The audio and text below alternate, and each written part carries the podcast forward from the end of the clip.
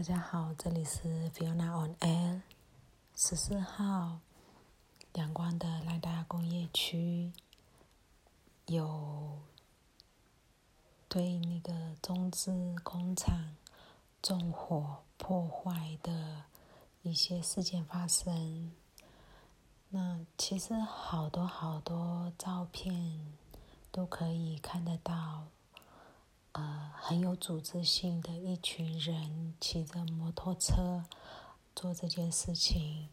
那这件事情在很短的时间内，几个小时内，就有二十几、三十处的工厂被砸、被烧。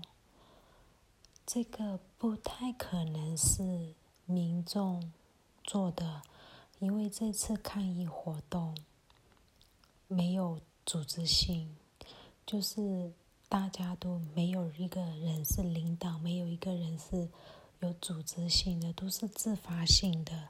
所以当没有领导的时候，谁有办法去要求谁做这件事情？而且是在同一个时间那么短时间内，呃，那么多间的工厂被呃烧或者是被砸。那很多矛头都指向军方，然后呢，也有工厂是自己纵火的，因为在雪比丹工业区里面就有，呃，那个中资的呃老板纵火以后要逃走，然后就被抓起来了，然后民众都很生气，因为那个它是易燃物品，然后离。民众居住的地方很近，那大家的推测是因为整个疫情下来，很多工厂其实都是呃经营的非常困难。那如果要之前员工，哦也如果要辞退员工要结束，都是一要再花费一笔金额。可是如果一把火烧了，还可以去申请保险理赔金，那这。这就会有一些一些厂确实是有组织性的被烧被火毁，呃，可以确可以没有办法确定，但是大概都百分比很高的程度，八十 percent 以上，这个不会是民众在做的，那军方做的可能性也是非常高的，那也有部分厂是老板自己为了保险金在做的，可是。这一些一切一切，中国外交部驻缅甸这边都没有，就是没有去查清楚，或者是没有听更多的声音，立刻就出面，呃，发文要求缅甸军方要针对破坏肇事者严惩。这个其实。在看在全缅甸人民的眼中，都是一件非常、非常，我找不到形容词，因为这个没有办法，只是用可恶来讲，所以找不到词。但是已经死了那么多人，没有出面说过一句遗憾，谴责过一句军方。今天中资工厂被烧。当然都不应该，不应该有人在无辜的人员在这次事件中被牵扯、被破坏、被杀害。但中方的态度让缅甸人民觉得，他的工厂比人的性命还要重要，啊，一切的反中浪潮但就会更高。嗯，这其实在这个。这个状况下，反中的浪潮真的很高，非常高。哪部分免华会担心会不会排华？我今天看到一个影片，就是十四号的时候，罹难的一位医学系的呃大大一学生。然后昨天就看到他罹难了，然后他被扫射了以后，他的尸体被拖行，被军方拖行着走。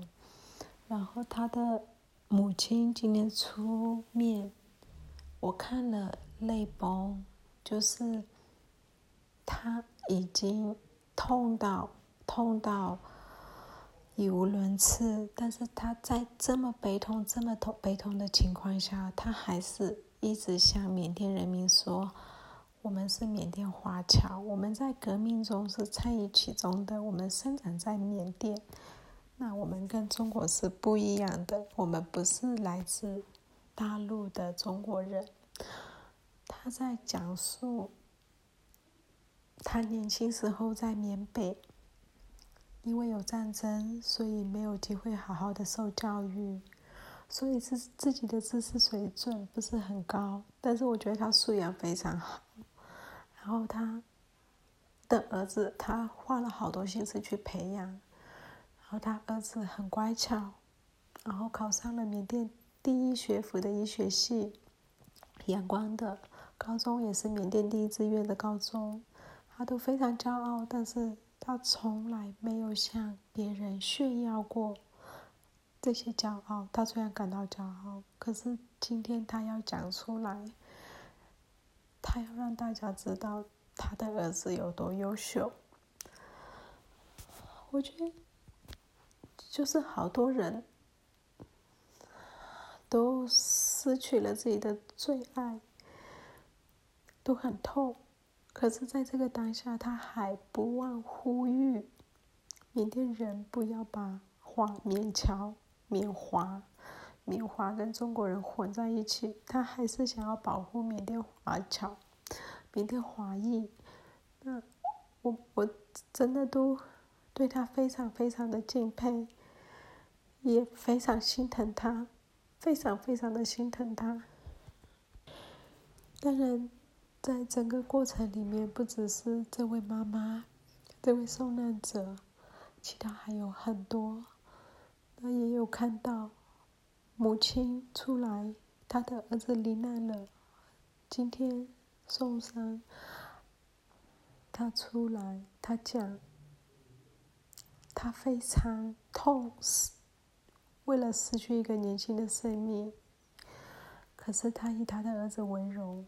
他以他的儿子的选择为荣，然后甚至说，等他这孩子的头七过了以后，他自己也会走上街头。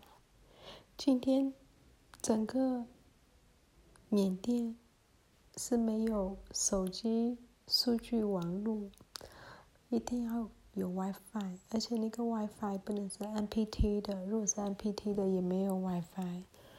所以，那个资讯的流通就减少了，但是还是可以看得到，昨天被镇压，死伤惨重，光兰达亚一个区传出应该超过五十人死亡，但是确定数字也是可以确定三十几人，剩下的其实是有生命危险的，但今天。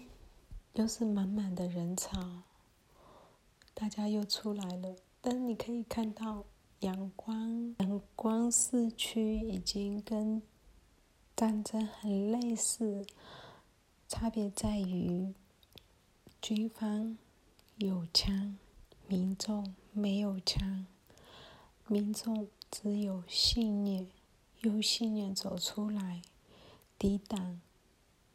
然后现在没有办法直播，因为行动数据网络被切了，没有办法及时上传照片。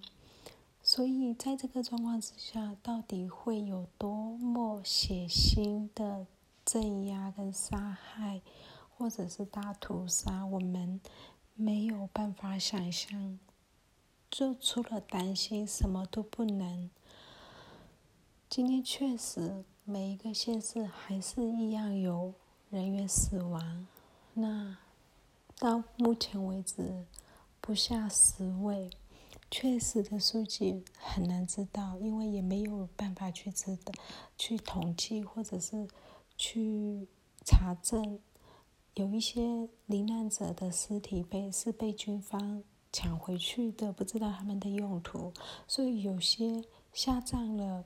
像今天有一位受难者，他们家替他做了呃葬礼，但是没有大体。大家知道他往生了，因为看到影片，但他尸体被军方拿走了，所以家属只能在没有大体的情况之下下葬葬礼，所以很难确实的知道，如果没有被拍到影片，没有记录，然后大体又被拿回去的话，这些人就只能是失踪人口。今天讲到这里，谢谢大家。